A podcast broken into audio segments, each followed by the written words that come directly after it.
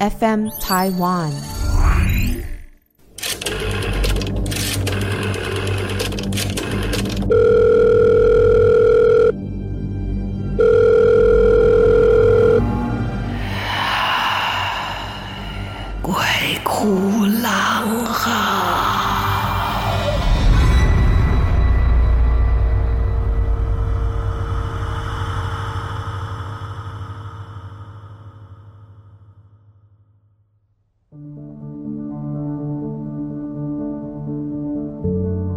大家好，欢迎来到《鬼哭狼嚎》，我是狼祖云。今天你过得顺利吗？你现在是早上听还是晚上听？感觉会不一样哈。好。今天我们要来讲一讲跟道术有关的一些事情啊，就像这个仙侠剧啊，或者是讲到这一类的哦。台湾当然有点道佛不分呐，哈，是因为一些仪式跟后来都变成民间信仰啊。但是我今天要花一点时间跟大家讲一下道术这个事情，是因为。这两年，我认识了在基隆的雷城坛，认识了一个李悟己道长。哦，他在基隆可是赫赫有名的人物。但是随着他的道法道术高明啊，为人正直，他解决了很多很多的事情，包括一些电影会找他去。为事吗？没有啦，除煞哈，跟保护大家哈。那有一些仪式啊，一些咒术这样子的，包括有一些比较远的中南部也开始有一些朋友知道他的大名哦，基隆雷城坛。那这个道长啊，他就说了，像我们都相信风水啊，哦，也都觉得说这个世间是有鬼怪的嘛，对不对？好，当然有的人信得不得了，有的人很铁齿啊，没有看见就没有啊，那你也不能说完全没有。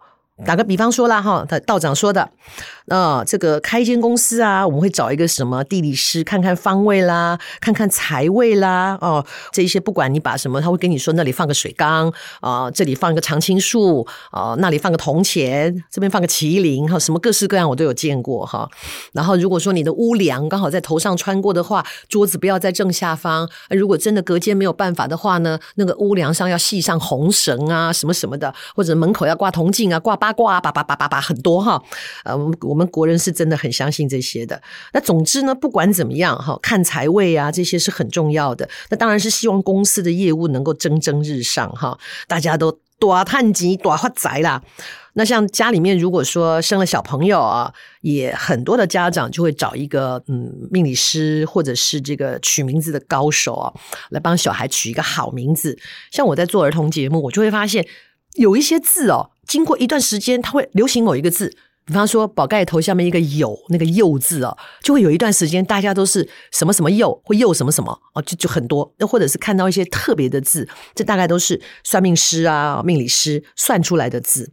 那取个好名字，无非就是希望家里面这个新生儿能够平平安安啊、平平顺顺，然后头好壮壮啊，一生顺遂这一类的。当然了哦，这这一些呢。都是大家平常会去做的事情。那你说信者就信，不信的人就不信，都会有哈。总之呢，这个道长是怎么成为一个道长的呢？很有趣哈。当然，他就是在基隆出生长大的嘛，哦，一个很会下雨的城市。然后基隆呢，有港口，有很多的船，大船、小船啊，远洋、近洋的船。尤其在早期，他真的是我，我小的时候去过基隆的时候，还看过军舰耶。然后我看到那个商船的时候，我吓坏了。原来在电影里面看到的船那么大，好几层楼高哦。我想，原来船这么大哦，也是啦，不然怎么可能有这么多人哈？我第一次看到大船就是在基隆。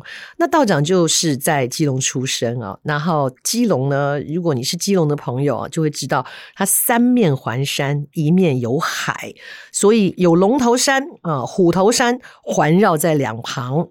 然后呢，他这个山势啊，以道长来讲，就好像是一个神灵宝座，坐在那边保佑着这一个雨都，保佑这个海洋城市，大家能够安居乐业。那港口就如同我们刚刚说的，有大船、小船，然后进港嘛，他们会停在那里，也也是一个避风港哈。然后船儿啊，每天这么摇摇摆摆啊，就好像呢。就是你会感觉到丰收，因为大船小船都停在这里，而且以前基隆，基隆有很多报关行，也是因为它的海港哦。然后基隆以前也有很多仓库，就在这个港的附近，现在比较少了哈，因为基隆港现在相对来说已经是一个比较小的港口哦，现在很多大船也没有办法进去了。所以三面环山哈，然后又有水，可以说是一个风水宝地，好山好水的好地方。然后他的职业为什么会变成一个道士哈？呃，他们家族都是道士，也就到他的儿子已经第六代了。就祖父跟他说过，他们家有一个祖坟，就是在基隆那里一个风水地理山的一个很好的一个山脉上面，然后坟的后面有一排的山。坟前有一个湖，还有几个小山丘，形成一个一心两字啊，就是看起来像一跟心哈两个字，又很像道教的一些法器的形状。总之呢，就是叫做一心向道的意思。那时候，当时的地理师就跟他的祖先说：“呃，你们的这个子子孙孙将来会有学道之人。”哇哇哇！就当初说的这个地理师很厉害耶。那也不知道过了几年，结果祖祖孙孙这么传下来呢，他的祖先就真的有人当了道士啊！这一当到他儿子是第六代的，结果这个家庭就真的变成了一个宗教世家道士家族。所以道长特别强调说，他相信风水道士。这个行业，或者是说呢，传统念咒帮人祈福、消灾解厄、驱逐妖魔鬼怪等诸事，都在他的管辖之内啊。他从出生就是一个宗教家庭，从小耳濡目染，所以呢，他学什么呢？要学一些北管的乐器。好，南北管不太一样，南管是比较悠扬哦，比较轻婉的；北管呢是比较热闹，它的这个金属铜就是会有声音。的啊，这些锣啊、鼓啊，这种声音会比较多，比较铿锵的，所以他学的是北管的乐器，好，也应该了，因为在整个很多的过程里面，你吹那么悠悠扬的东西，有一点难去震折这一些应该要去除掉的，不管是什么哈。然后他学了咒语，读经书，学符令，还有在地的宗教文化。那他自己是五岁就开始学习道法。各位，我们五岁的时候在干嘛？还在念幼稚园大班吧？哦，还在那边跟小朋友争夺糖果的时候，道长已经在读这些好难好难的书哦。啊，五岁正式学习道法科仪，所以呢，他们就会从这个阴阳界啊，什么什么的很多。那道长未来呢，会在我们的节目里面说很多很多的故事，他真的是一个宝库啊，而且。告诉大家的是，道长要说的这些故事都是亲身经历，有些是他经手的，有一些呢是别的道士发生的。这里面会有好多好多精彩的一些故事哦。比方说，他就举例了。早期啊，因为这些舰队啊会进驻在港口，或者是呃一些商船啦，呃一些其他的不同的船只啊，所以呢渔船也是在那个年代啊，基隆满街都是船员。那当然了，在这个船上的工作到了陆地以后，就希望自己能够放松，所以也因为有这么多的这些船员呢，有一些国外的，有一些国内的啊，有一些远洋、近洋舰队的，各式各样都有。那在这个路上就产生了一些比较特殊的八大行业。所以呢，他说，在这个山海之间正中央有间城隍庙哦，这城隍庙很有意思。这个八大行业里面呢，就会有一些从前我们就是说做特种行业的啊，八女啊，她的故事啊，比方说她为爱殉情啊，之后化成红衣女鬼。那还有所谓的地缚灵啊，那可能大家在一些日本的动漫里面也会听到这个名词啊，地缚灵其实就是。很早很早就住在这个地方的先民，他们就幻化成为地缚灵。那另外一种说法也可以叫做地基主啦，也是另外一种说法哈。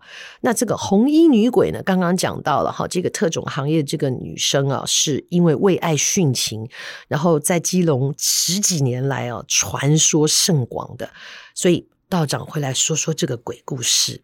啊、然后呢，还有医院、啊，鬼现身、啊，呃，火葬场后山小社区呀，乌呀，还有一些小孩跟鬼玩球啊，鬼穿墙啊，鬼穿门呐、啊，警察吓到不敢在家里睡觉的鬼怪房间啊，还有像什么看到十万青年十万军呢。从这个老蒋啊，蒋中正带来的台湾兵的这一些鬼哦，哇，好可怕！当然也有大家熟悉的红衣小女孩，因为就发生在七堵的山上，所以我们也许可以从道长的口中听到一些很不一样的故事啊！哇，真的好多好多特殊的故事啊！还有还有哦，和平岛有一个万善堂啊，这个也有一些鬼怪，后面好精彩，道士阿水。阿旺兄弟俩联手与邪师斗法，哇！我觉得可以拍成电影哎。哦，阿胜道长拼邪师救鸡童阿宝仙哦，鸡童都要被救了。你看看这个，还有船员印尼抓鱼放假游湖赏风景，遇到煞气。甚至还有瓦沟郎哦，外国旅游团坐小船跌落水中，魂魄失落，然后失落到湖中。道长呢，就开始用咒语啊，请了这个龙兄歹爹降落鸡童身上，腾云驾雾到国外去把魂魄救回来啊！好精彩哦！好，还有落水救难大队小队员的故事啊，还有呢，这个鬼戏院里面啊，龙宫附身哦，竹林芭蕉鬼。还有六间民房遇邪煞风，哇！六间房子，哦，还有码头新村三煞林，哎，这不就他家那条路吗？嘿，就在他家的巷子哦。他说那个巷子有发现一个日本女鬼，这个我很好奇，他日本女鬼讲的语言应该是日文，还能不会通贝亚诺？所以哦，我有时候会怀疑一些那种呃，就是所谓有机身。我我所谓的怀疑，就是说这个机身他本身就是讲台语或讲国语，whatever。然后他变成另外一个语言的人的时候，可他还是讲台语讲国语啊，他没有变成那个人的腔啊。如果他能够变成那个腔，我就是真的心服口服了。对啊，真的是这样啊。因为你想，那个关公他是山西人吗？哎，山西还是陕西？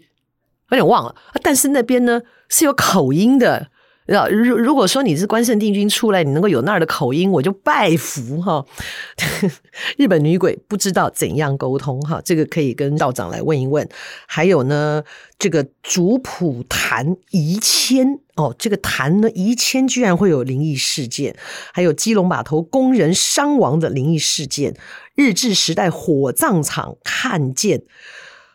还呐，哦，就是那个以前是讲了，就是呃日番了哈。大家对于这种侵略我们的不明白的都叫番了哈。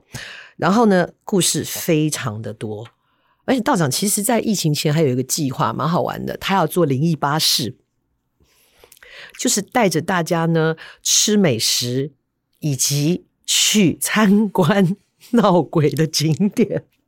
然后在车上听他讲故事，然后就一站一站一站的去访这一些站点哦，然后还去享用基隆美食，我觉得主意很好哎，而且灵异巴士的感觉。蛮过瘾的。再者，因为道长本身他有术法，可以保障大家的平安，不会让大家沾了什么邪祟邪灵回家哈，还可以保平安，又可以听这一些真实发生的故事，而且又是在真实发生的场景啊。基隆的海鲜又很好吃。啊，可惜因为疫情打乱了这个计划哈。希望之后大家的生活归于平静以后，我们就可以呃有机会道长重启这个灵异巴士哦哦，说不定真的会带动基隆的观光哦。可是这个观光看的不是活人呢，这样市长会不会不高兴？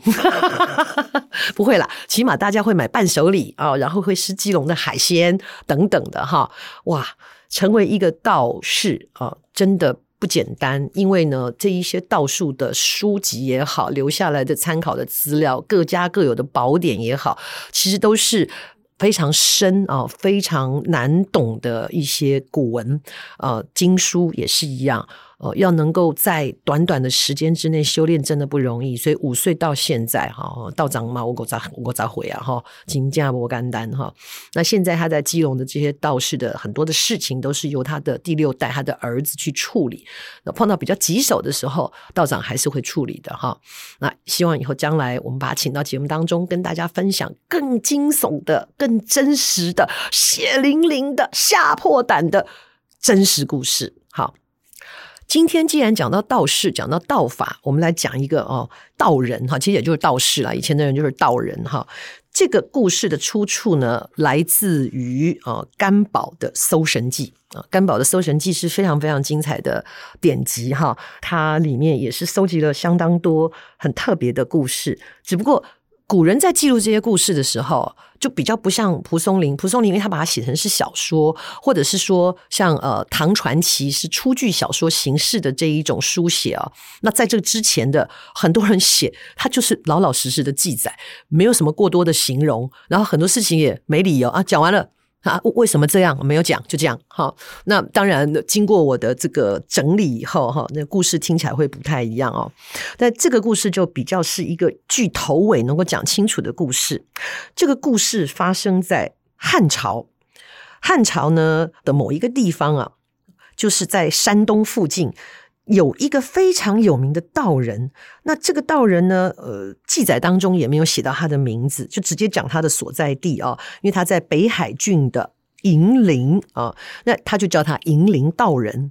银呢是银队的银哈，陵呢是山林的林，银陵道人这个地方大概在距今山东左右。他有一个能力，他能够让人呢跟死去的人相见啊。我们都是这样，人真的很矛盾。对，今天听我的这个特助提到这个疑问，对，他讲的很有道理。他说。人好矛盾哦！你看，当我们把这个嗯家里面过世的亲友送走的时候，不管你是什么宗教，都希望他能够哦这个荣登西天极乐去享受啊真善美。要不然就是道家的话呢，就敲钉朵花嘎朵咒哈去修行，不关系安诺了哈。那或者是说呃基督教的话，就说啊你会到这个的这个天堂啊这样的说法，不管有没有真的这样的地方，那其实对我们还活着的亲友来说是一个安慰，是一个。解脱，毕竟他去了更好的地方，他从此呢无病无灾，再也不用有烦恼。那我们会觉得欣慰啊、但是日子久了以后，我们就想说，那个我好想他，我希望能够见到他一面，只要见一面就好了。我想知道他过得好不好啊？都在天堂了，能不好吗？可是我们就很矛盾，就很希望他能够回来。这是人的心理，没办法哈。这也是我们多情的一个部分，多情跟浪漫的部分哈。那总之呢，这一个呃银灵道长呢，他就是有这样的一个能力，能够让人家看见过世的人啊，能够见到他。然后跟他同郡的有一个人，他的这个老婆已经死了好多年了，可是啊，他还是对他的老婆思念不已啊。真所谓深情啊。然后结果辗转就听说呢，这个银灵道人呢，他居然有这样子可以让人家看见死去的人的法术，他就跑去求他，他说：“我求求你，让我能够见一下我死去的妻子。那我真的，如果我死了，我都没有遗憾了哦。我们实际上狠心一点，就说，你再等几年也不就能相见了吗？但是人就是这样，希望能够活着再见到他，那我死就没有遗憾了。好，这个银灵道人就跟他说：“哦。”看你一片深情，可以，我可以帮助你去见一见你死去的老婆。但是，不管你们两个啊、呃、聊天啊啊诉说衷肠干什么都好，只要听到我敲击鼓声，你就要片刻不停留的赶紧回来。你能不能答应我做到这件事情？这个跟他一起同居工作的人呢，为了想要见到他去世深深思念的妻子，当然。立刻就答应下来，放心放心，我听到鼓声，我一定会赶紧离开。所以呢，他就帮他施了法术，而且告诉他哦，等一下要做什么。没多久，这个法术做完了以后，这个人果然见到他去世的老婆，他就跟老婆哇，两个人看到喜极而泣啊，又是抱又是搂啊，相见欢啊，又悲又喜的。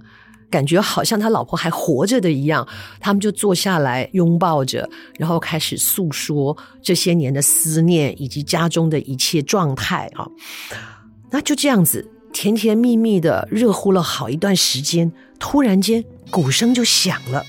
哦，道士说了，听到鼓声必须要不能停留片刻，立刻离开。可是这个人就是觉得好舍不得啊，然后。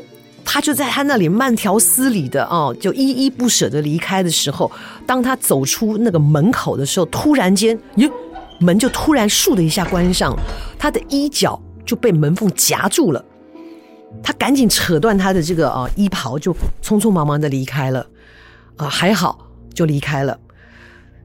结果过了一段时间哦，几年以后，这个想要相见老婆的痴情人呐，自己因故就病逝了。家里面给他举行葬礼的时候，当然他就希望能够跟他亲爱的妻子合葬，所以呢，大家开坟的时候，就发现他太太、他老婆的棺材盖底下有一截被扯断的衣襟。啊，你够数一条不？意思就是说呢，这个银灵道人让他去见妻子的场所在哪里？他老婆的棺材里。而那一道门就是棺材盖，所以如果听到鼓声不及时离开，这个道术的时间过了之后，他会被封在棺材里面。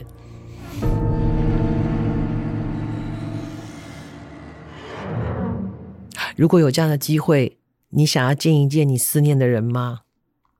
哇，这个答案很难回答，对不对？但是如果你知道相见的地方不过是棺材幻化的一间房舍的话，你敢进去吗？人对于未知的事情总是有万般的好奇，但是呢，又有几分的恐惧啊。今天跟大家讲了很多道士道法的一些事情，期待将来我们会有很多更多更多的真实好故事。也欢迎你来投稿，如果你有什么亲身经验啊，然后想要跟大家分享，想要吓吓我们其他的听众的话，欢迎投稿。FM Taiwan，我们有一个投稿专区，也欢迎大家呢，呃，在这个呃 Apple Podcast 上面给我们评分，给我们很好的评。分让我们可以受到你的鼓舞，继续来经营更好的故事，跟大家聊更有趣的天。今天节目在这边告一个段落，谢谢你的收听哦，啊，有听到不？拜。